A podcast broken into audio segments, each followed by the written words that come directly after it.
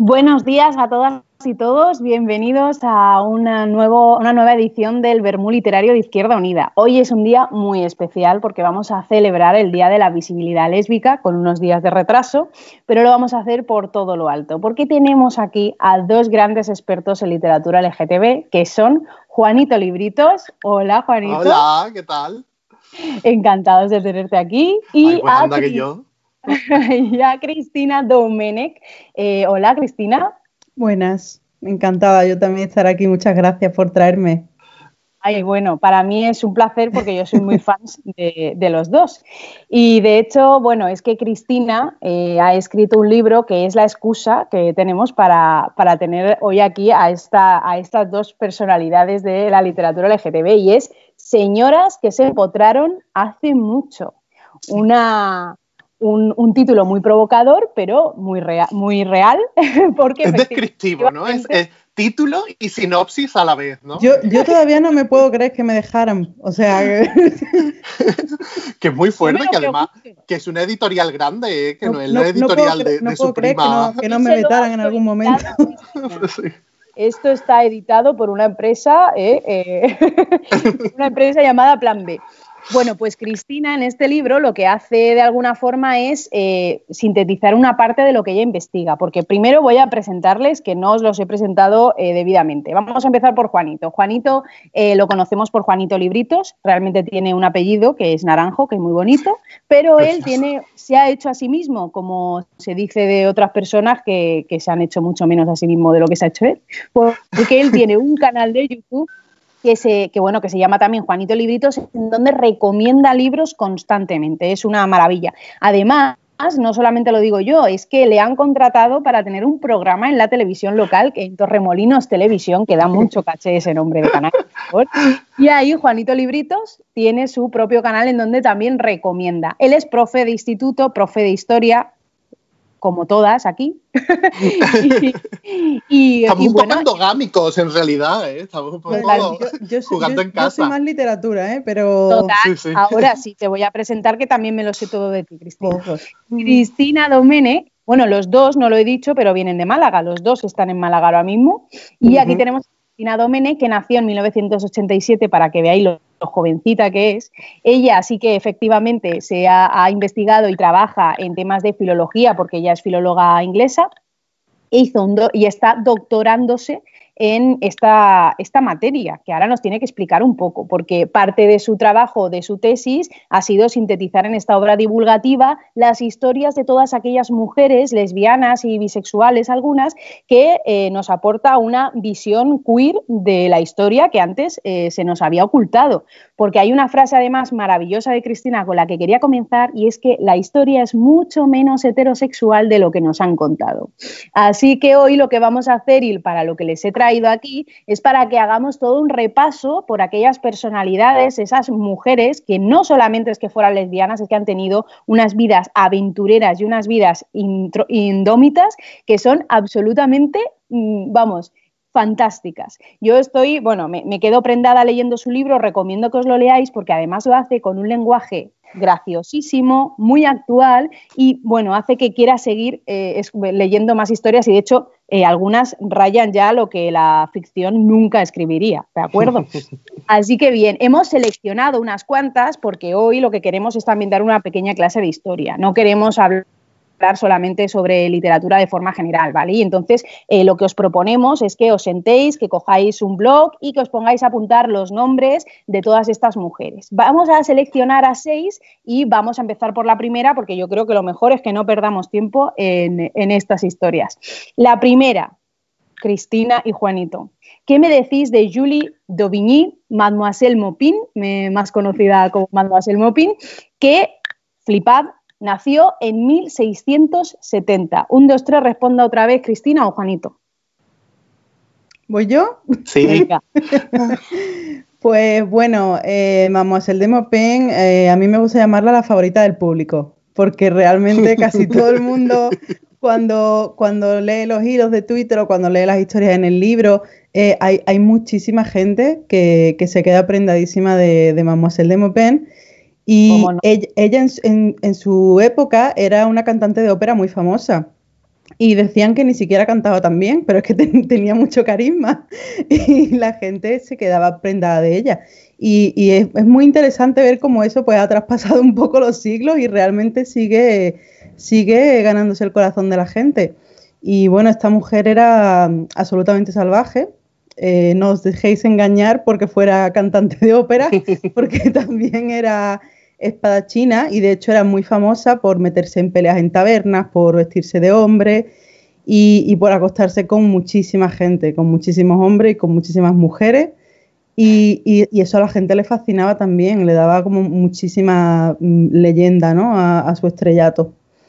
Es que fíjate qué curioso, porque yo creo que eh, el gran aporte que ha hecho Cristina, digamos, a, nuestro momento, es el de revivir historias eh, que nos hacen replantearnos la gran historia de otra manera, ¿no? Que nos hace verla con otros matices y que nos hace de eh, repensar el pasado desde otra perspectiva, ¿no? Que a lo mejor lo que nos ha llegado es solo una parte, es solo la historia oficial, es solo la historia mayoritaria, pero que mm, entre las personas de a pie, bueno, aunque Mopin tuviese un cierto estatus, eh, también había momentos de, de, ser tan diferente, tan valiente, tan arriesgado y tan distinto a lo que se esperaba de una mujer de la época, como, como en el caso de, este catálogo que nos trae Cristina. ¿no? Entonces yo creo que es maravilloso, yo soy muy fan de este libro porque es capaz de eh, contar académicamente cosas muy interesantes y muy importantes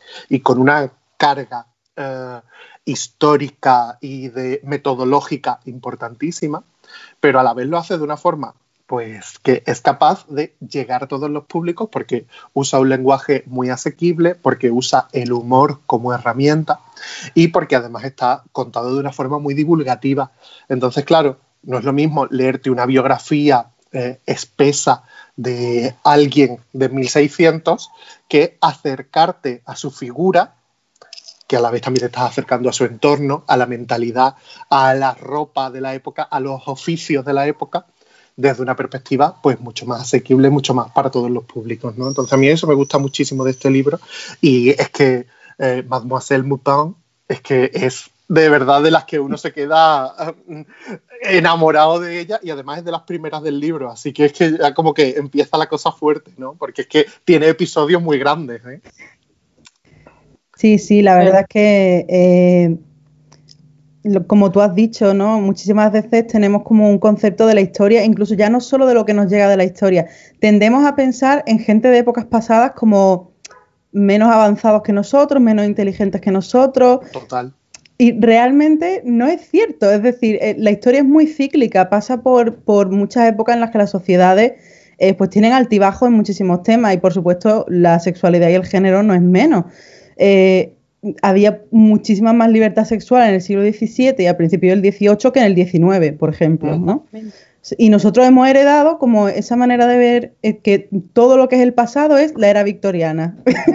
y es como... La época de antaño. Sí, sí, nos pensamos que todo, todo lo que es el pasado pues viene un poco dictado por lo que recordamos, entre comillas, ¿no? De nuestros antepasados más cercanos, que, que son los victorianos. Y, y es totalmente incierto. Hubo un una, ¿cómo decirlo? No quiero decir un bajón, pero hubo ciertamente un retroceso en cuanto a, cómo se veía la sexualidad y el género en el siglo XIX, eh, por temas de, bueno, de sociología y de religión, etcétera. Eh, y a lo mejor una mujer como vamos el de Mopin, es cierto que no era muy normal que el rey tuviese que perdonarte la vida dos veces, eso no era normal tampoco en el siglo XVII, ¿vale? ese extremo no era normal, pero sí que era más normal ver a una mujer intentando coger ese tipo de libertades, quizás no, no de manera muy frecuente, pero no era tan escandaloso, no era tan, tan, tan difícil, digamos, la, la, era, la era victoriana del siglo XIX sí que se encorsetó un poco todo esta, este tema de libertad sexual, sobre todo para las mujeres. Bueno, también digamos que tú lo que haces es abordar estas biografías de mujeres que casualmente, bueno, porque tú eres filóloga inglesa, se escapan de nuestro radio de acción, o sea, están más allá de las fronteras de, la península ibérica, ¿no? Porque además es que tocas a mujeres que nacieron en Italia, mujeres que nacen en Londres, eh, digamos que todo es en el marco eh, de, fuera de nuestras fronteras. Bueno, hay, hay, hay un capítulo de, dos, de, dos, españolas. Es cierto, menos dos españolas, es cierto. de dos gallegas, Elisa y Marcela. Claro, que son más conocidas gracias ¿no? a hace poquito a, a la película, a la serie, sí. Pero fíjate. me, encantaría que hubiese más, ¿eh? Españolas. Pero desgraciadamente, aunque conozco algún nombre más, eh, tengo que reconocer que si hay algo que los ingleses hacen muy bien es respetar y conservar su historia, que es algo que aquí no hacemos tan bien muchas veces. Con respecto, con respecto a lo que estabais diciendo, creo que es interesante una cosa que, que ha señalado Cristina, y es el hecho de que la historia no es siempre sumativa, es decir, que los derechos sociales no son una línea en ascenso constante, sino que en todos los momentos de la historia ha habido pasos grandes hacia adelante, pero también estancamientos o incluso pasos atrás. Entonces, eso es una cosa muy interesante eh, también para, para que la replanteemos y la repensemos desde nuestro momento, ¿no? Que siempre damos por hecho que nuestros derechos como mujeres, como minorías, como lo que sea, eh, van a ser siempre sumativos y hay que estar muy atentos porque en ciertos climas políticos eso no solo puede estancarse, sino que puede revertirse. Así que las señoras de la, de la, historia nos dan una lección de vida para el siglo XXI. Sí, no, de hecho, de hecho es muy frecuente, no puedo hablar de, todos los temas porque tampoco soy, soy historiadora, aunque me dedico a la, a la literatura y a la literatura histórica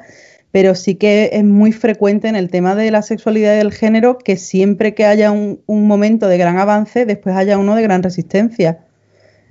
Efectivamente, eso, eso lo vemos siempre, bueno, en, casi todas las épocas de la historia. Mm. Sobre todo es muy bueno verlo en tu libro, porque cuando vamos eh, avanzando en el tiempo porque tiene un sentido cronológico, vamos viendo que hay historias en las que tienen que volver a eh, reivindicar derechos o a vivir realidades que ya habían vivido otras mujeres antes que ellas y de una forma incluso mucho más libre, ¿no? De hecho, hay dos eh, elementos que me parecen muy interesantes que me gustaría que los abordáramos, que es el del matrimonio bostoniano y el de la amistad romántica. El de la amistad romántica es espectacular y a mí me ha encantado de toda la vida. Es, es un poquito, para que la gente lo sepa, este rollo como el que apareció el otro día de que a pesar de que este personaje se acueste con el rey, no lo hace por homosexualidad, lo hace porque en la época, pues acostarte con el rey durante unas cuantas noches era una cosa pues muy normal, ¿no? es esta aversión que han tenido los historiadores a lo largo de la historia, valga la redundancia, de nunca aceptar que un personaje es homosexual o lesbiana o bisexual. El de siempre intentar eh, establecer una interpretación que quiera eh, de alguna forma eh, poner como excusa el contexto y que no entendemos el contexto, pero ¿cómo iba a ser gay este personaje que de toda la vida lo conocemos y, hombre, no puede serlo?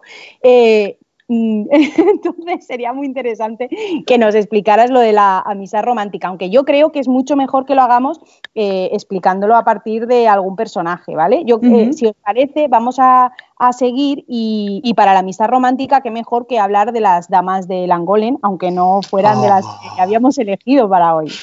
Dino, Cristina, ¿quiénes son estas señoras? Bueno, eh, estas dos señoras que vivieron a finales del siglo XVIII en, Gales, ellas eran originariamente de Irlanda, pero se, mudaron a Gales. Eh, bueno, explico un poco antes el tema de, de, la amistad romántica para que os pongáis un poco en contexto, ¿vale?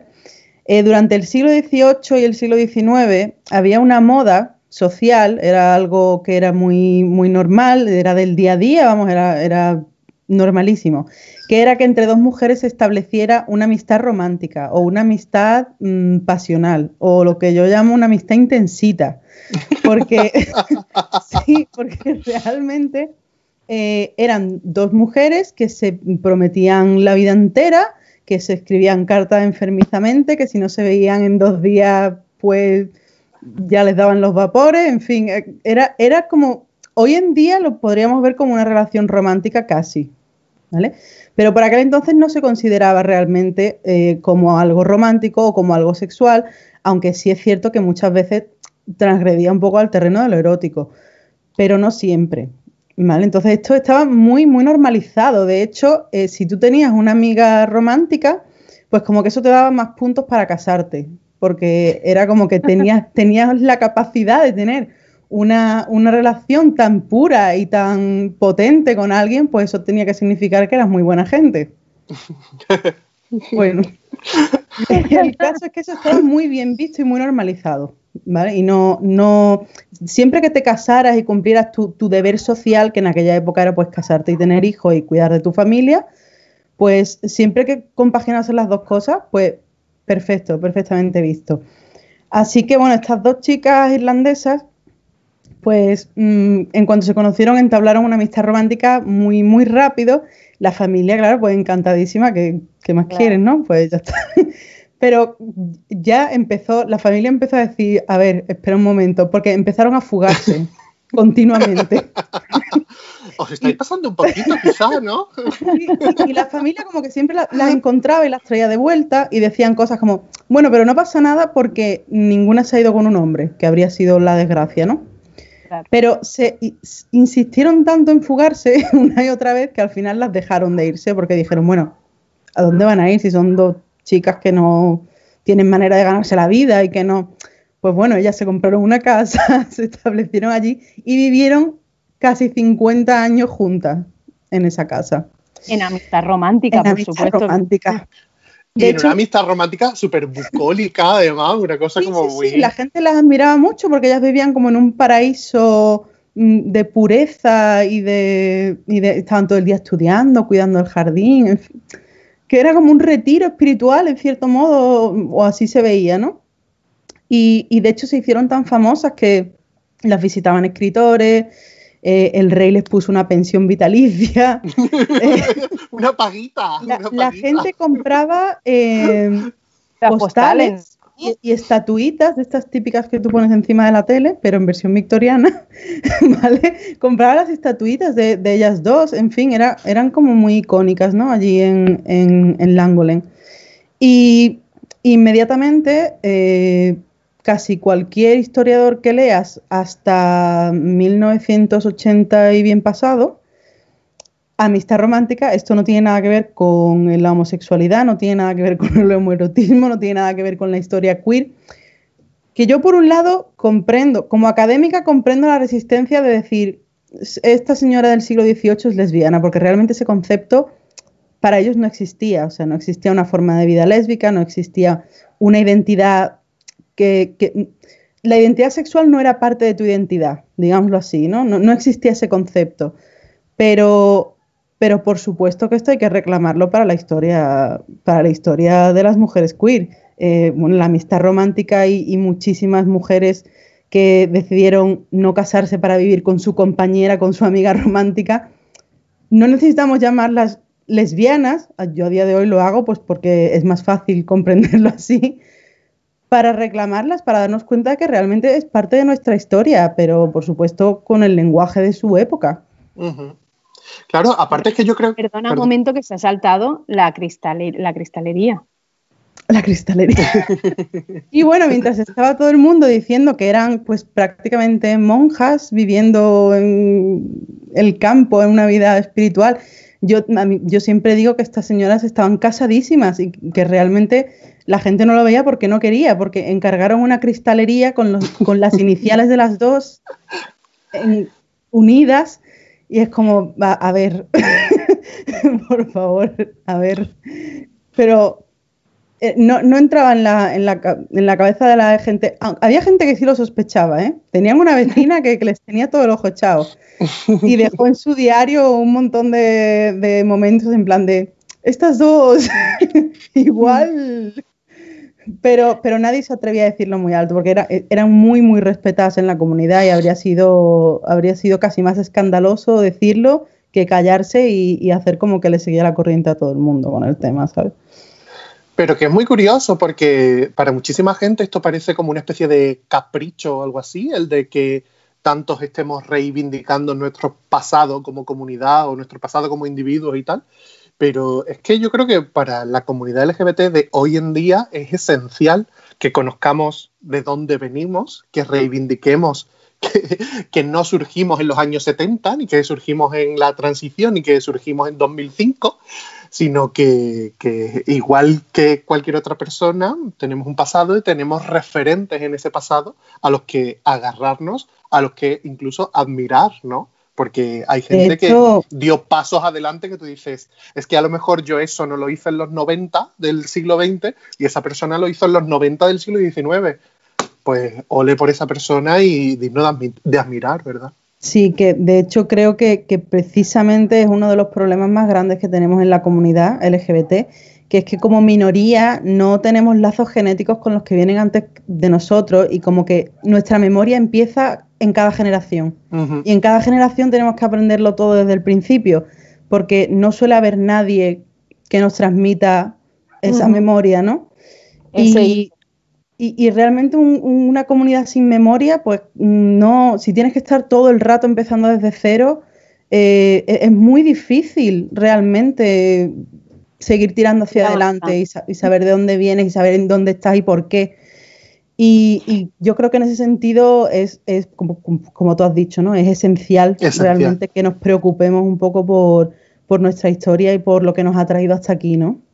Bueno, yo creo que no solo para la comunidad LGTB, sino que también para las, que, las que somos heterosexuales es muy importante también como mujeres saber de todos estos pasos dados por otras mujeres antes, ¿no? En materia de identidad sexual, eh, pero también en otra, en materia de emancipación, que iba absolutamente unida, ¿no? Y el patriarcado nos azuza seguramente doblemente, por supuesto, a la comunidad LGTB si eras mujer y, y tenías esos sentimientos románticos pues efectivamente era todavía peor.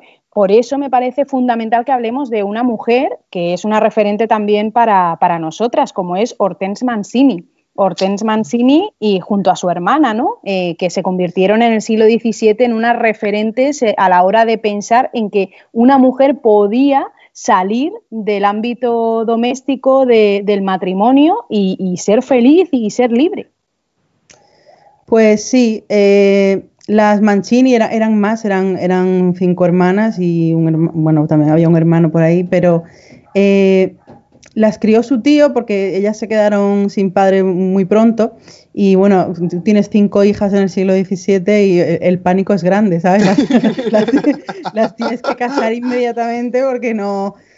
Pero la madre que se quedó con, con, ellas, pues tenía un hermano que estaba tan bien colocado que era el, el cardenal eh, Mazarín, que era pues el segundo hombre más poderoso de Francia después del, del rey, vamos.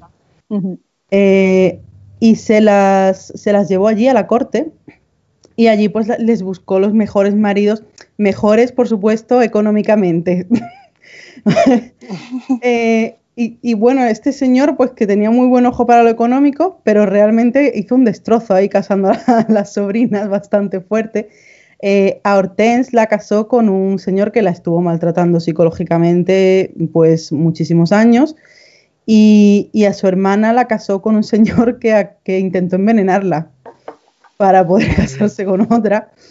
Eh, y digamos que en un momento Hortense, que, realmente era un espíritu muy libre desde que era niña, era, era una persona que tenía eh, una mente muy abierta, que desde muy joven sabía que se sentía atraída hacia hombres y hacia mujeres, que le gustaba aprenderlo todo, eh, pues llegó un momento en el, que, en el que no pudo más y decidió pues marcharse de casa de, su marido e intentar mm, buscarse la vida con su hermana que por supuesto fue imposible porque al llegar pues se encontró con lo del envenenamiento y las dos tuvieron que, tuvieron que marcharse de allí. Y, y, fue un escándalo porque las dos eran mujeres muy nobles, de muy, de muy, alta sociedad y casi todo el mundo seguía sus aventuras, ¿no? Era un poco como la telenovela de, de la época, ¿no? ¿Dónde están las Mancini? ¿Qué están haciendo? ¿En qué escándalos se están metiendo? Pero a la vez esa visibilidad le estaba dando eh, muchísimo ánimo a muchas mujeres que veían que por primera vez había dos mujeres que se habían atrevido a salir de su matrimonio y por supuesto no era oficial, ellas no estaban divorciadas, por supuestísimo que no, pero, pero estaban intentando hacer su vida lejos, no estaban doblegándose ni por que les cortaran el dinero, ni porque les enviaran gente para amenazarlas, ni... Y también tuvo que ver, ¿no? Los amantes que había tenido Hortense que la ayudaron un poco, ¿no? Sí, la ayudaron un poco, sobre todo uno de, sí, ella tuvo un amante joven que, con el que intentó casarse, pero el, Tito Masaryk no quiso porque el hombre era, era un poco como ella y decía, pues si juntamos a estos dos, explota la corte, no sé, algo. Y, tuvo ahí pocas miras, porque después ese hombre fue eh, eh, Charles II, Carlos II, rey de Inglaterra. Es que era un crack el tío. Eligiendo a los maridos era un crack. Y, sí que les echó una mano, sí, le echó las, las, acogió en su corte y las tuvo bajo su protección hasta su muerte.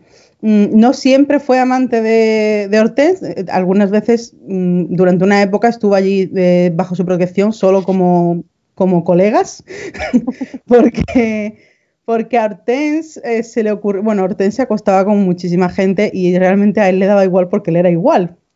Pero a Hortense se le ocurrió empezar a acostarse con una muchacha que era probablemente al 90% de seguridad la hija de él. Y a ella dijo Charles, uff. Te has pasado un poco, Hortense, te has pasado. Vamos, vamos a cortar ya aquí, creo yo.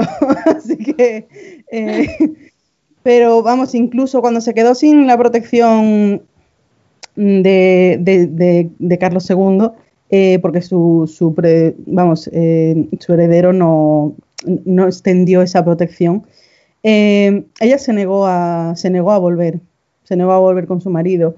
Y ella escribió sus memorias, su hermana también escribió sus memorias, y fueron de las primeras mujeres que escribieron sus memorias realmente en el ámbito europeo y, fueron como pioneras por partida doble, ¿no? En ese sentido. Y realmente eso abrió el camino a que muchísimas mujeres se replantearan su situación de estar atrapadas a lo mejor no ya en matrimonios que no quisieran, que era pues totalmente normal para la época, sino de estar atrapadas en matrimonios abusivos y en matrimonios donde, donde se las obligaba pues a tener hijos si no querían, que se las pegaba, que y como que las mujeres en Francia vieron un poquito de, la luz al final del túnel, ¿no? Y las de Inglaterra también, después de que se fueran para allá a, extender la mala influencia.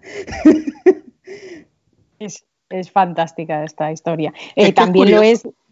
Perdón. No, solo quería, quería remarcar el hecho de que es curioso que después, tal como entendemos eh, la historia como tal, o la, incluso la docencia de la historia, al final siempre hablamos eh, de reyes, reinas, guerras y batallas y de la economía en un sentido general, pero qué poco hablamos y qué poco enseñamos eh, en relación a la vida cotidiana de la gente de esa época, ¿no? Entonces, yo creo que esta visión de las cotidianidades nos da como, eh, nos completa la idea que nosotros podamos tener de una época porque, porque es que la inmensa mayoría de la gente era su día a día, la inmensa mayoría de la gente no era de alta alcurnia, ni era de la realeza, ni, ni, era soldado, ¿no? Entonces eh, es muy curioso como creo que deberíamos potenciar el conocer más las cotidianidades de la gente en pos de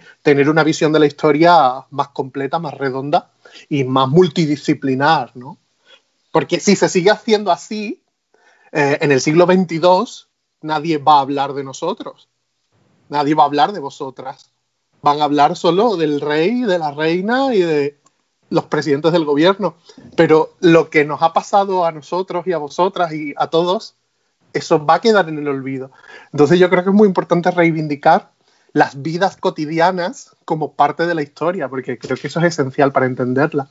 Y además es lo que hace que nos sintamos eh, identificados con otras épocas, ¿no? O sea, al fin de cuentas leemos estas historias y nos imaginamos en un matrimonio obligado, eh, que lamentablemente sigue ocurriendo en nuestra actualidad, eh, pero nos imaginamos así y pensamos, Dios mío, ¿cómo, ¿cómo podríamos salir de ahí? ¿no? Y que de repente aparezcan unas figuras referenciales como son estas y que pienses, Dios mío, se atrevieron, les salió bien, que también eh, afortunadamente fue así y seguramente a muchas otras no, no les salió tan bien.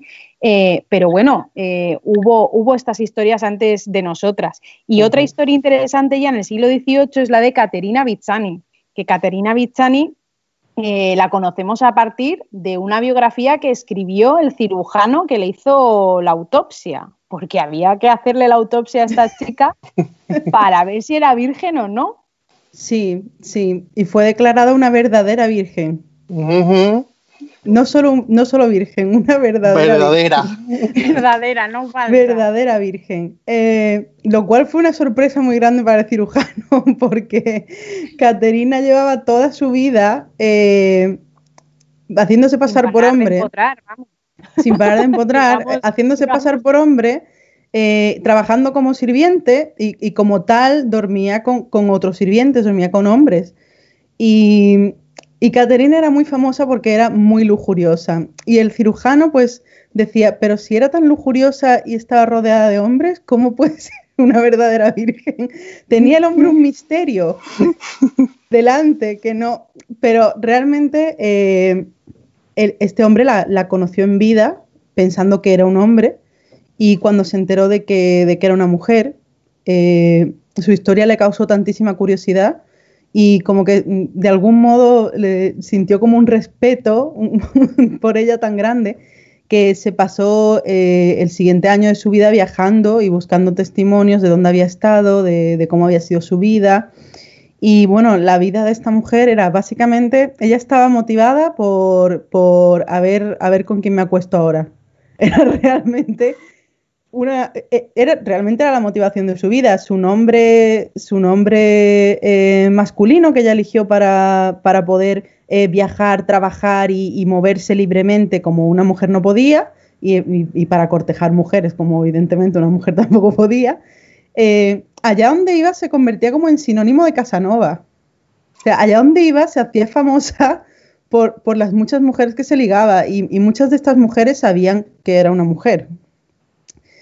Entonces ella estaba operando un poco, un poco desde las sombras en ese sentido, socialmente, pero, pero muchas mujeres sabían perfectamente que era una mujer y aún así se, prestaban a, ese cortejo, que es, que es un poco lo sorprendente de esta historia y, y, lo que a mí personalmente más me sorprendió de la historia es que sus padres lo sabían todo y estaban 100% apoyándola siempre.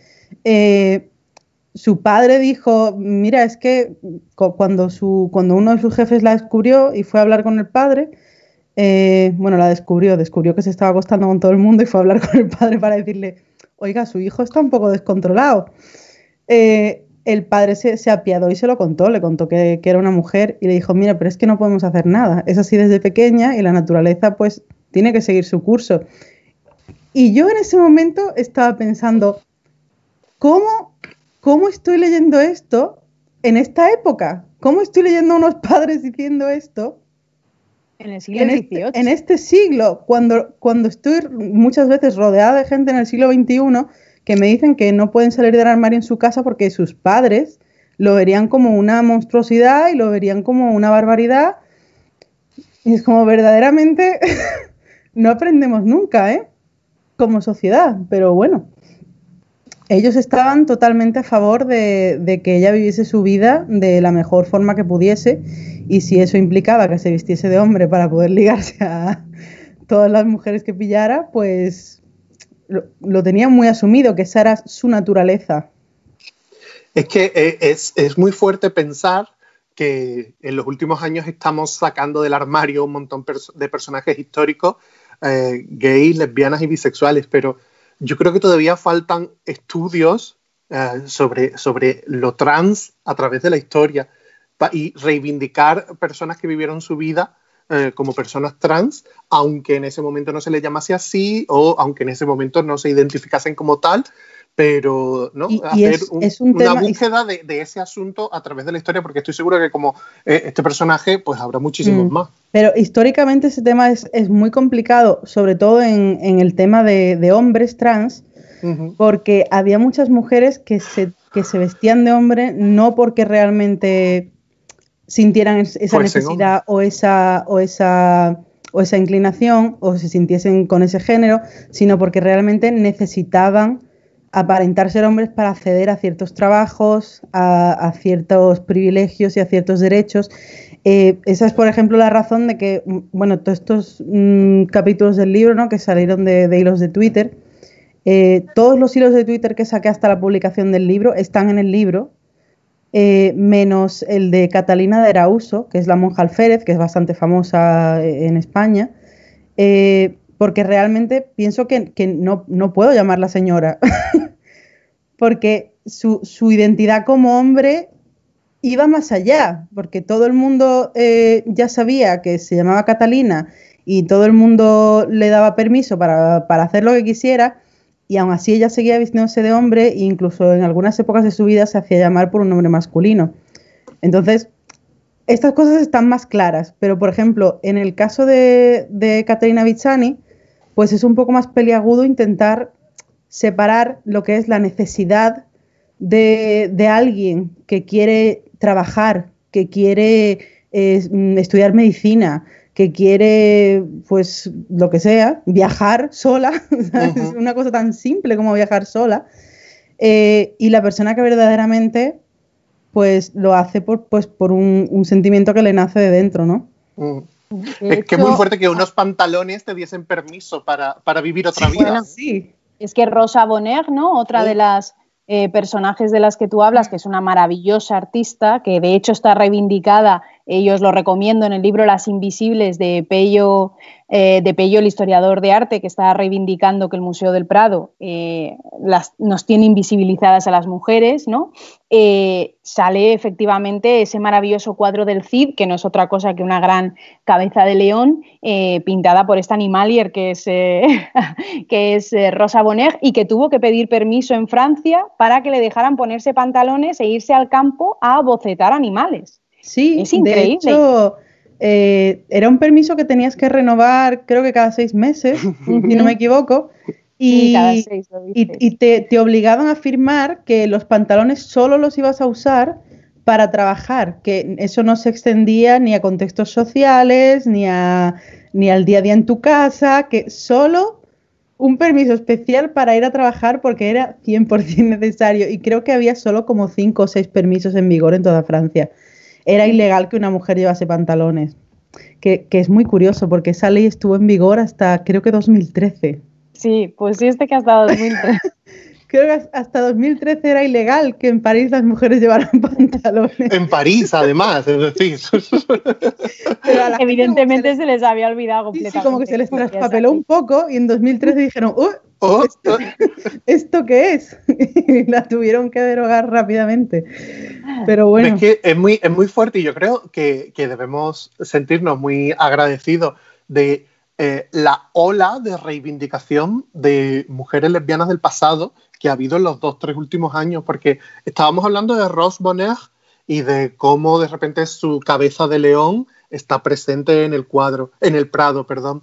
Eh, estamos hablando de la serie sobre Anne Lister. Estamos hablando del libro de, Cristina. Estamos hablando, es decir, que son de repente en muy poco tiempo, eh, como de la nada, pero con muchísimo trabajo detrás y con, un sustento teórico detrás muy fuerte, eh, se ha empezado a decir, oye, que las lesbianas existían desde antes del siglo XX, que vamos a empezar a visibilizarlas y vamos a empezar a hablar de ellas, ¿no? Y curiosamente, eh, yo creo que eso a lo mejor se ha retrasado mucho, se ha obviado porque ha pensado eh, la masa en general que no habría como mucha aceptación o como mucho interés de la sociedad, pero yo creo que estos han sido temas que han interesado muchísimo y que, en fin, se han convertido eh, en una conversación de mainstream, por decirlo de alguna manera, ¿no? Que han traspasado lo elitista o lo académico para convertirse en algo de reconocimiento social masivo, ¿no? Bueno, Cristina, es que ahora vamos a hablar de Ann Lister, o sea que te doy el hilo completamente a de lo que ha comentado Juan. Cuéntanos, aunque la gente a lo mejor la conoce más, pero es, es, toda una referencia. Cuando, saqué el hilo por primera vez en Twitter no la conocía nadie. Muy fuerte, yo me acuerdo. ¿eh? asegurar. Y, como un año después salió la serie Gentleman Jack de, la BBC y, fue, fue muy salvaje ver a la gente eh, poniendo fotos, leyendo artículos de su vida.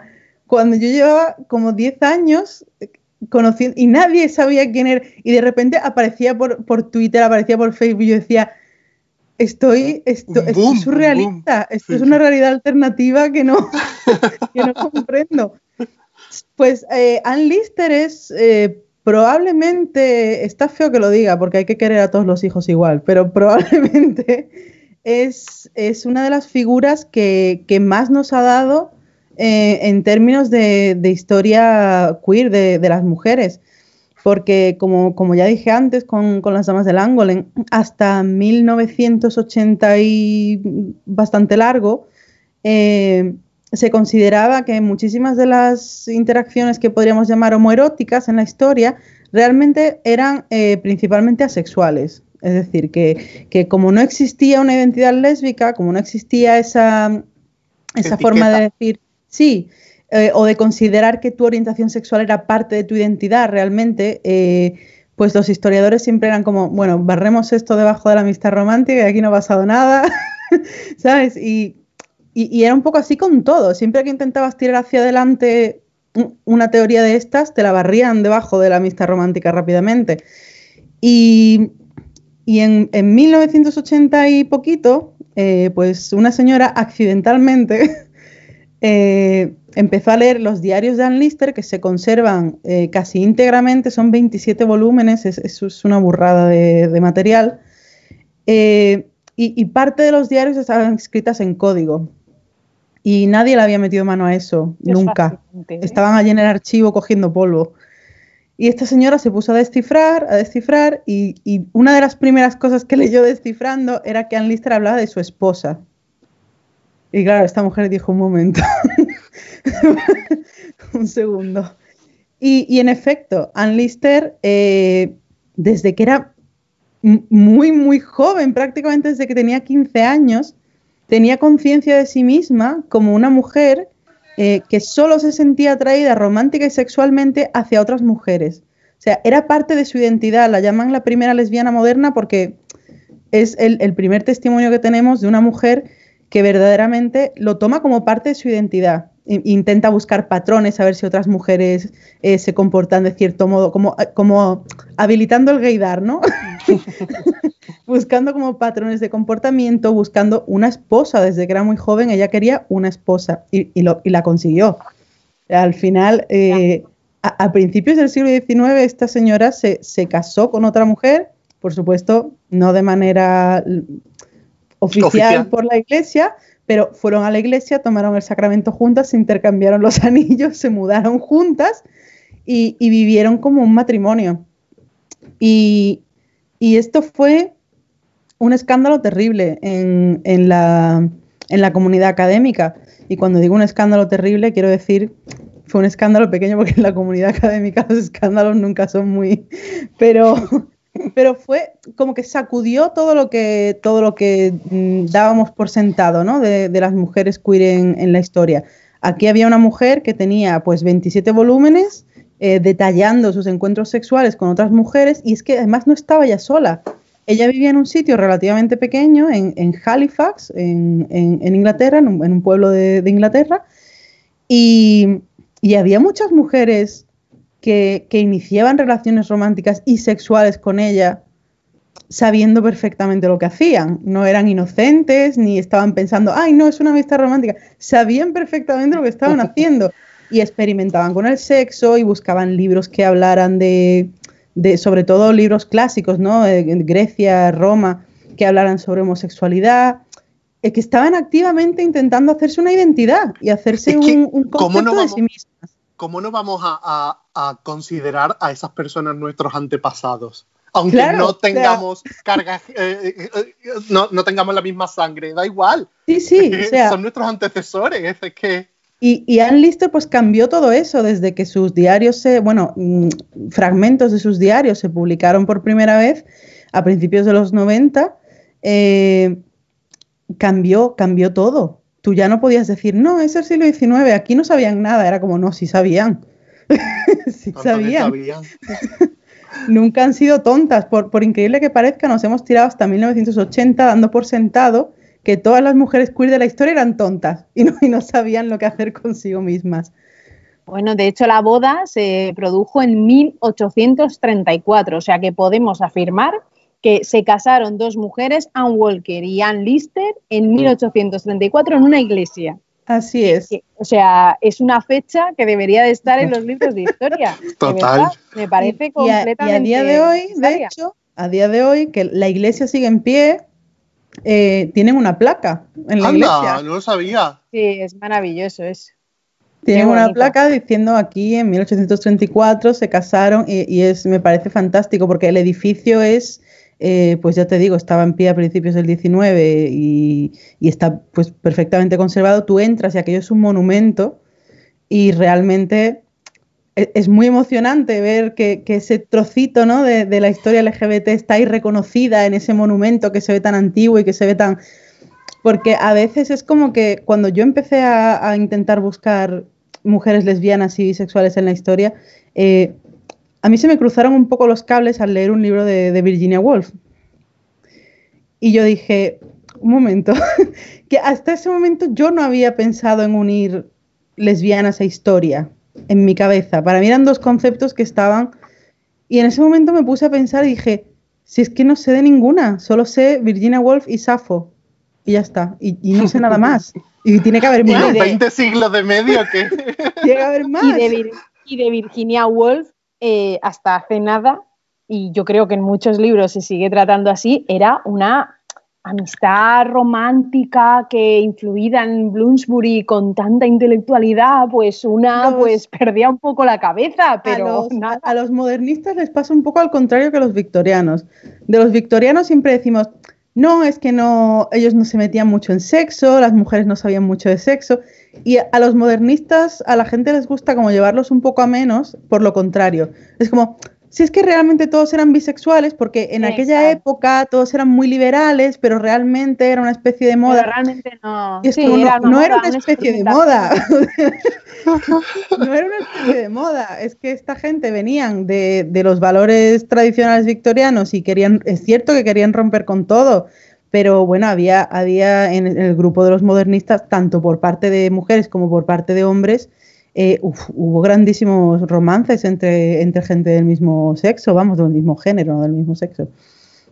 Y por supuesto el de, el de Virginia Woolf eh, fue uno de ellos con, con Vita Sackville West, por supuestísimo. Uf, qué maravilla. mucho a Anne Lister, pero es cierto que Anne Walker que es eh, la otra mujer que se casó en 1834 con otra mujer, eh, es también muy interesante porque es cierto que Anne Lister tenía una personalidad, un, carácter muy peculiar, muy genuino, y, pero Anne Walker venía de una educación completamente tradicional, en un ambiente pues opresivo de alguna forma, ¿no? Porque eran mm. de alta, tenían una cierta posición social y sin embargo, es una chica que desde el principio, desde muy jovencita, de hecho, yo creo que cae prendidamente enamorada de Anne Lister cuando la ve por primera vez y nunca la olvida. O sea, eh, eh, era, o sea, era tan. Eh, yo creo que tiene muchísimo valor el de Anne Walker, porque sin toda esa, ¿no? Sin toda esa valentía y ese coraje, pero sí que era muy consciente de que ella no quería casarse y que, y que estaba de alguna forma enamorada de, de, de Anne Lister hasta que la consiguió.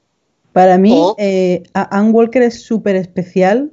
Eh, ¿Qué, te, ¿qué, te, pasa? No, que me hace mucha gracia cuando, cuando te pones a hablar de, de, estas dos. Es que, es, que, es que de verdad, de verdad que para mí Anne Walker es súper especial, precisamente porque, porque muchísimas de las mujeres que conocemos que eran lesbianas o bisexuales y que, que hemos recuperado, casi todas tienen una personalidad muy fuerte.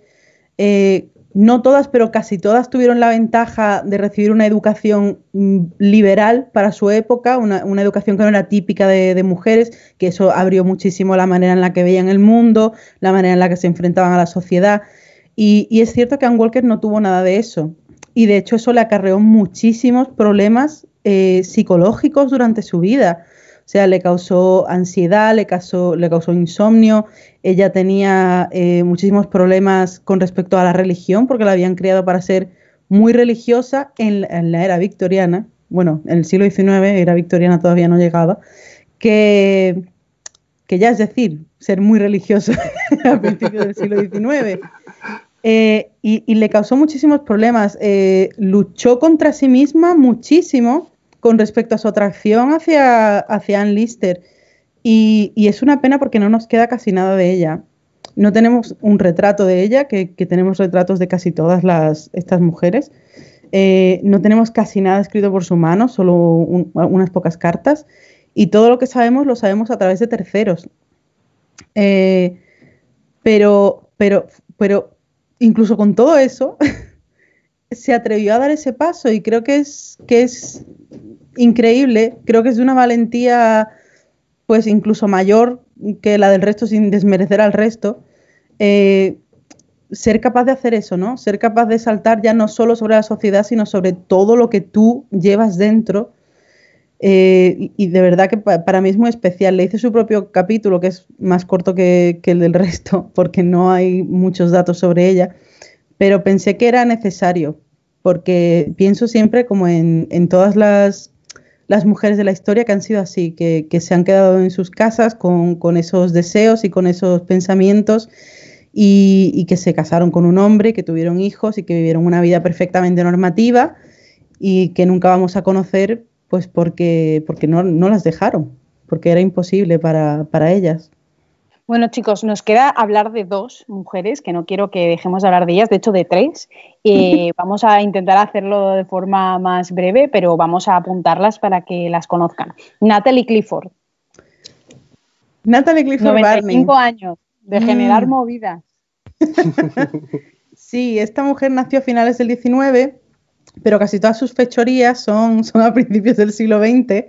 Eh, y como tú bien dices, fue una vida increíblemente llena de movidas eh, uno, uno, de sus intentos tempranos de, ayudar a la comunidad lésbica fue comprarse una mansión en la isla de Lesbos para intentar montar una academia como la de Safo. O sea, a este nivel estamos operando.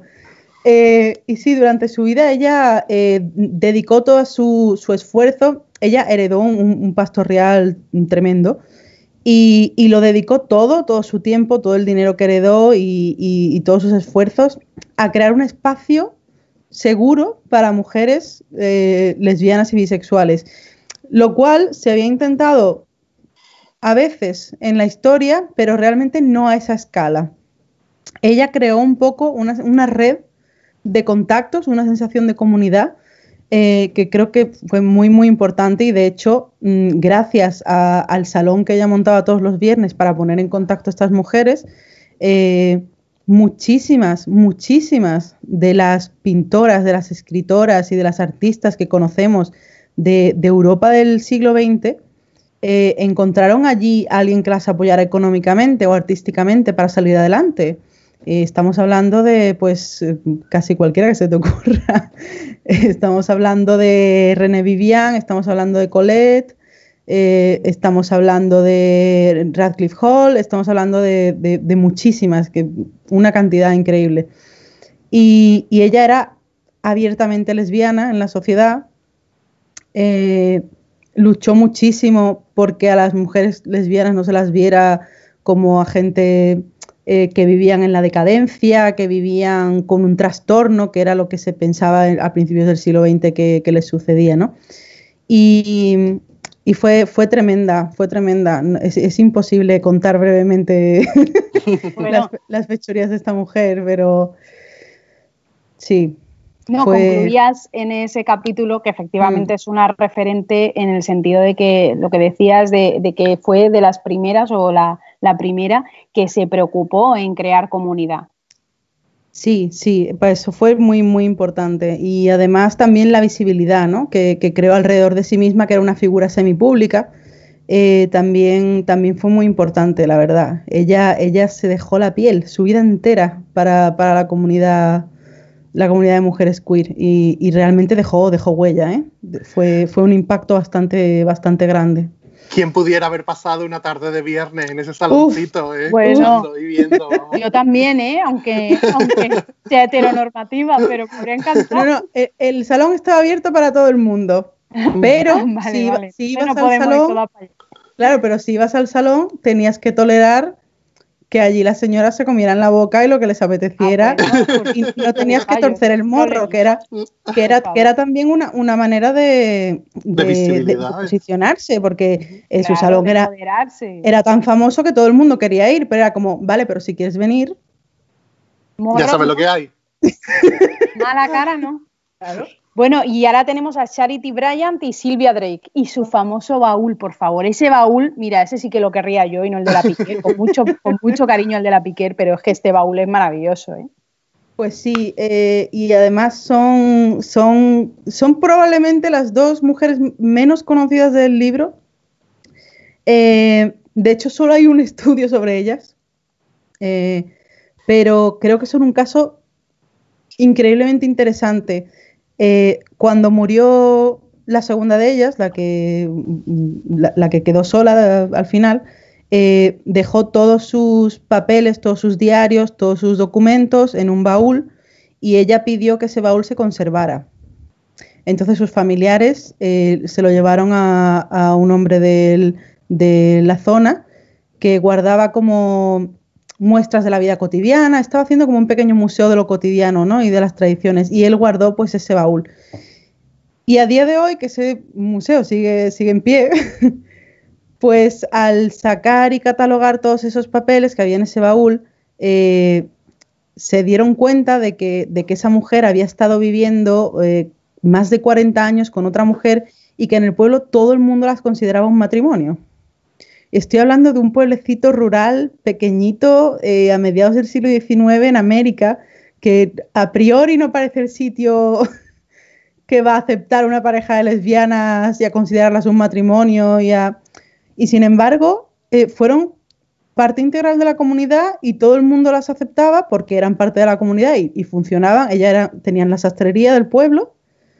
Y, y a mí me parece fascinante porque siempre eh, solemos pensar en la homosexualidad y en la bisexualidad femenina en la historia en términos de secretismo y en términos de disimular y de intentar pasar lo más desapercibida posible. Y realmente tenemos a estas dos mujeres que consiguieron integrarse en su comunidad y que todo el mundo las considerara una pareja. De hecho, al pueblo le, saltó un mecanismo un poco raro, ¿no? Que cuando se dieron cuenta de que eran pareja y de que eran, pues, prácticamente un matrimonio, pues decidieron, vale, pues una tiene que ser el marido, porque, porque por las, normas sociales dictan que, por ejemplo, cuando invitas a, una familia, la carta es al marido, que si hablas de negocios en, un, en una tienda o en una sastrería, hablas con el marido. Entonces era como, una tiene que ser el marido. y eligieron a Charity. y eligieron a Charity. Y y, ellas dos se, adaptaron perfectamente a, esta, mecánica.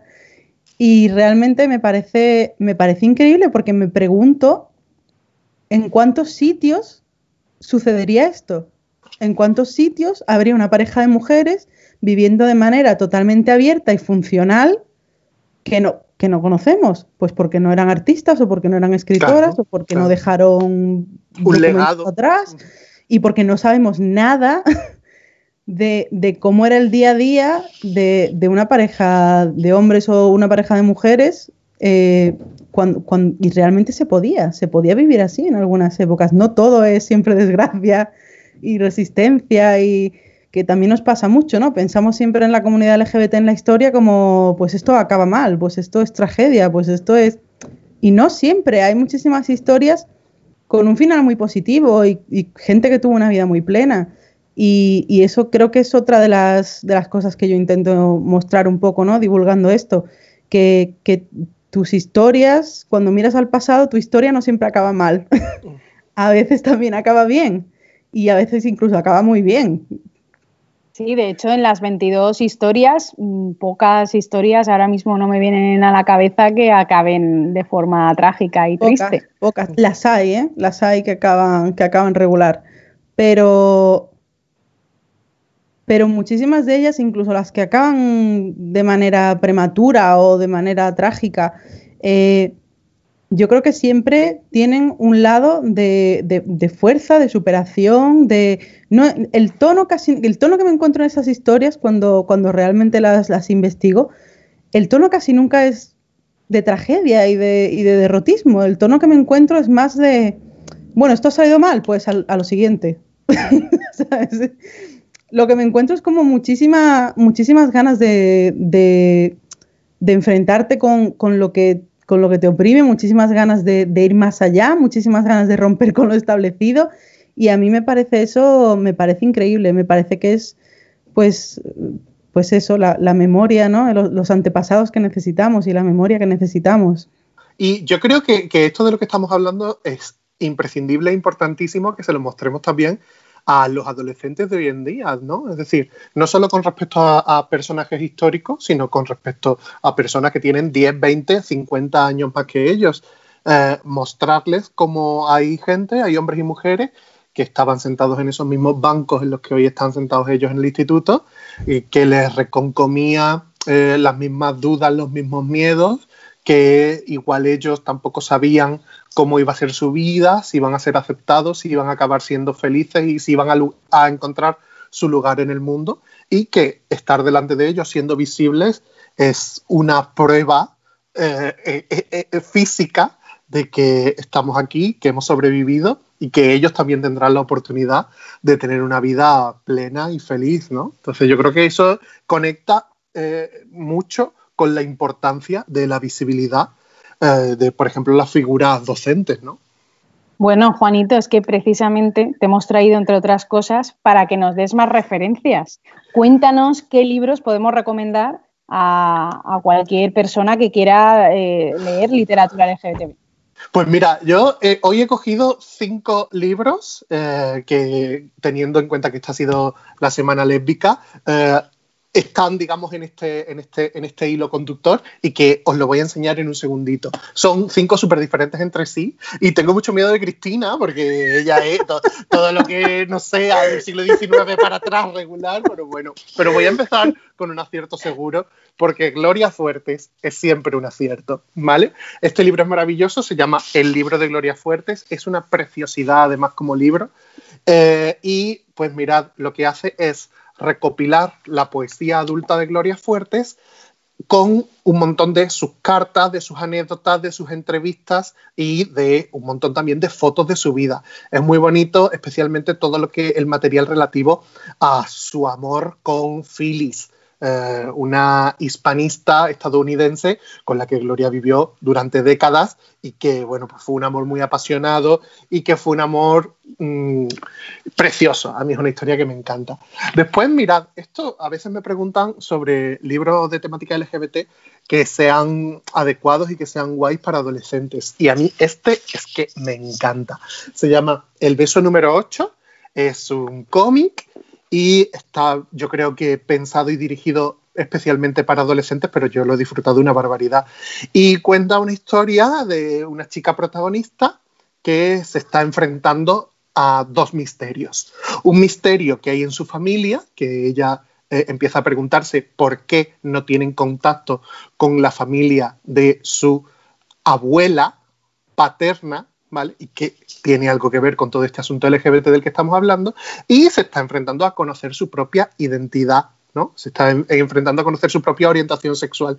Y esto de el beso número 8 son los besos que a ella le han hecho falta para tener el convencimiento de mm, quién le gusta a ella, ¿vale? Hasta ahí lo quiero dejar.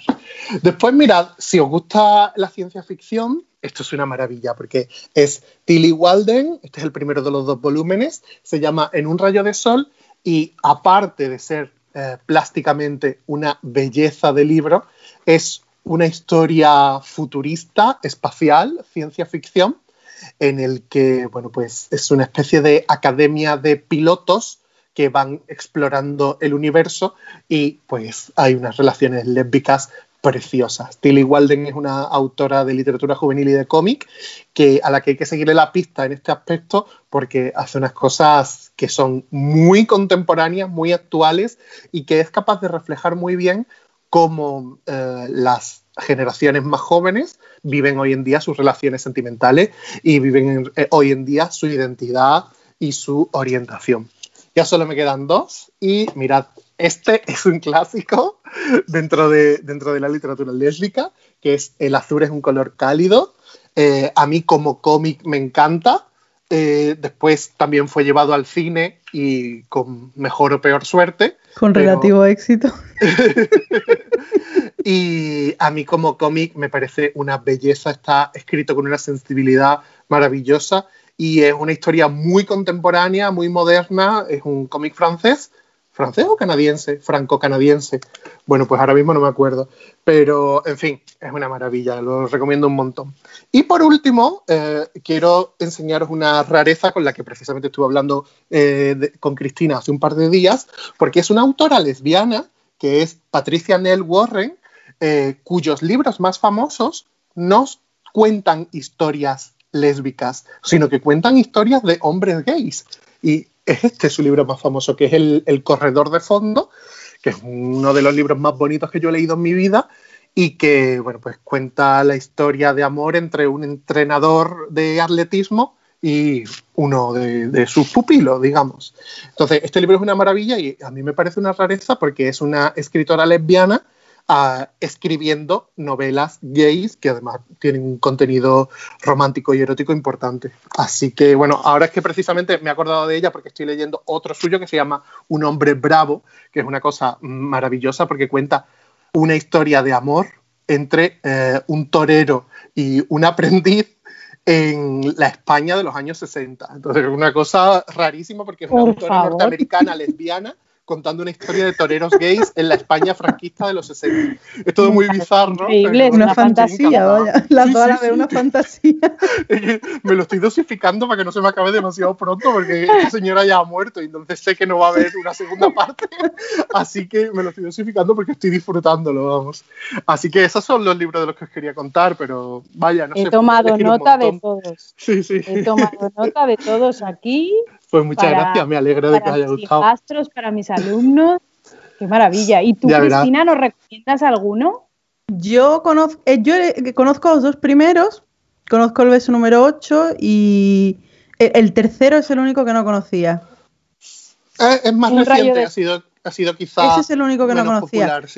los dos últimos no, los he leído, pero, pero sí que los conozco y los tengo fichadísimos la ilustración de la contraportada es que es una belleza. La, verdad es que el dibujo es, mm. me llama un montón la atención. Y los dos primeros sí que los conozco y sí que los puedo recomendar. El beso número 8 es, es, recomiendas tú algo, Chris? Yo, yo soy un poco más antigua, tengo que. Pero por favor, es que yo soy muy mm, victoriana, entonces yo también necesito de mi época. A ver, eh, no es. Bueno, mira, Victoriano, por supuestísimo que se puede recomendar uno increíble. Eh, falsa identidad de Sarah Waters. Lo tengo aquí porque tú lo recomendaste en Twitter y yo me lo compré inmediatamente, pero todavía no lo he cogido. Pues porque aquí tengo que contar un drama mío. Es que yo seguía a Cristina, pero Cristina es que, vamos, pasaba absolutamente de mí. Yo a veces interactuaba, decía, qué interesante, qué guay. Y ella, hasta luego. Tengo muchos seguidores, eres una más. Hasta que la he invitado aquí y he conseguido que me siga en Twitter. Es una maravilla. Sigue, sigue, Cristina. pues, Falsa Identidad es, es de Sarah Waters, tiene tres libros ambientados en la era victoriana. Los tres son de temática lésbica. Mi, mi favorito personalmente es Afinidad, pero comprendo que no es para todo el mundo, porque tiene un tono bastante, bastante serio y bastante, bastante sombrío. Eh, y falsa identidad suele ser el que le gusta más a la gente, porque además tiene la trama, tiene, tiene toques de misterio, eh, tiene muchos giros y a la gente le, suele, le suele gustar bastante. Cuenta un poco de, de qué va. Sí, es eh, una chica que vive en una casa de estafadores y de ladrones y uno de, la gente, porque son como una familia muy disfuncional, no es gente que entra y sale y que te propone sus movidas para que le ayudes a hacer una estafa, en fin. Y uno de estos, de estos hombres que viene a veces a, a proponer trabajos, pues le hace falta una chica joven porque quiere casarse con una heredera rica y después meterla en un manicomio y quedarse con, el dinero. Y lo que necesita es una chica joven eh, para meterla allí de, dama de compañía de esta, de esta heredera rica y que le ayude desde dentro pues, a convencerla de que se case, como a irle preparando el terreno. Eh, el problema es que, evidentemente, ya lo sabéis porque de esto va todo es que la heredera y, la, y, la, ladrona pues empiezan a tener, a, a tener sentimientos la una por la otra y claro, pues una ya como que no tiene tantas ganas de la estafa, ya, ya no sabe muy bien. Y a partir de ahí, pues, pues muchísimos giros. Es, la verdad es que es una locura de, drama. imitando mucho las novelas sensacionalistas del siglo XIX, estas que tenían, pues eso, herederas que meten en manicomios, gente que las estafa, eh, yo qué sé, parientes secretos, todo esto que era como muy... Y un fantasma en el desván. Claro, todo, todo esto. Pues es como un poco imitando ese género. Y funciona muy bien porque es un género que engancha muchísimo a la gente. Y, Sarah Waters ha conseguido hacer unos libros que, que te llaman muchísimo la atención, aunque no vayas necesariamente buscando personajes lésbicos, pero ella introduce esos personajes lésbicos en el siglo XIX y como que un poco habita el siglo XIX literario con esos personajes y nos los normaliza. Y, están muy, muy bien ambientados porque ella, eh, su tesis y su trabajo siempre ha sido eh, pues la historia eh, LGBT. Entonces ella tiene tanto la era victoriana como la forma en la que las mujeres se comportaban y veían estas cosas y tal, la tiene perfectamente controlada. Entonces la verdad es que es un, es un lujazo, ¿no? Leer, leer libros suyos. Bueno, chicos, lo que ha sido un lujazo es estar conversando con vosotras, contigo, Juanito. Eh, y lo que, bueno, lo que esperamos es que esa tesis, Cristina, que, estás escribiendo, la termines, la publiques con ese, con ese estilo tan divulgativo que tienes. Y por otro lado, no nos vamos a despedir sin decirle a Juanito que nos cuente ese libro que le han editado tan maravilloso y que se llama Mariquita se llama Mariquita y, bueno, las circunstancias mm, globales van a hacer que se retrase un poquito y va a ser ahora para junio y se va a retrasar algún, algunas semanas más hasta después del verano. Y bueno, pues es una novela gráfica también. Yo es que me gustan muchísimo los cómics y es una historia autobiográfica. Eh, cuenta la vida de un mariquita de pueblo eh, cuando estaba en el instituto, cuando estaba en el colegio, cuando estaba en la universidad. Y bueno, el subtítulo es una, es una historia sobre la homofobia porque, bueno, lo que cuenta es el proceso del el despertar de su sexualidad y el despertar de su conciencia de quién es él en el mundo y cómo le ve el resto del mundo y cómo empieza a empoderarse para decir, bueno, pues aquí estoy yo y eh, esta, esta, esta es mi vida y así la voy a vivir. Es una historia, bueno, que a veces es dura, a veces muy bonita, pero que tiene un final feliz, porque mírame lo feliz que estoy. y bueno, pues yo creo que, que, en fin, que le puede gustar mucho a todas las personas a las que les gustan las historias sobre las vidas cotidianas ajenas, porque eh, creo que aunque sea específicamente y que esté muy, digamos, enfocada a hablar sobre sexualidad, eh, y sobre homosexualidad, creo que los sentimientos de los que habla el libro son extrapolables a cualquier persona que se sienta o que se haya sentido diferente, ¿no? O que se haya sentido marginado por ser diferente. Entonces, bueno, yo, en fin, hace ya mucho tiempo, hace ya unos meses que, que lo entregué, que lo terminé, y estaba deseando ya verlo en todas las librerías y al final va a tener que aguantarse un poquito más, pero en fin, esa, esa, es la vida y nada, ya pronto estará en todos sitios y os avisaré para que lo podáis leer, que estoy deseando que, que lo tengáis en vuestras manos. Y nosotros también. Pues nada, chicas y chicos, esto ha sido todo por hoy. Ha sido un verdadero placer. Tenéis que, tenéis que, leer este maravilloso libro, tenéis que divulgarlo porque tenemos que hacer eh, llegar los referentes, todo tipo de referentes del colectivo LGTB a los niños, a las niñas, a los adolescentes y por supuesto también a los mayores que necesitamos de esa memoria democrática, porque esto no es otra cosa que memoria democrática. Muchísimas gracias, de verdad, Cristina y Juanito, un placer. Gracias a vosotras.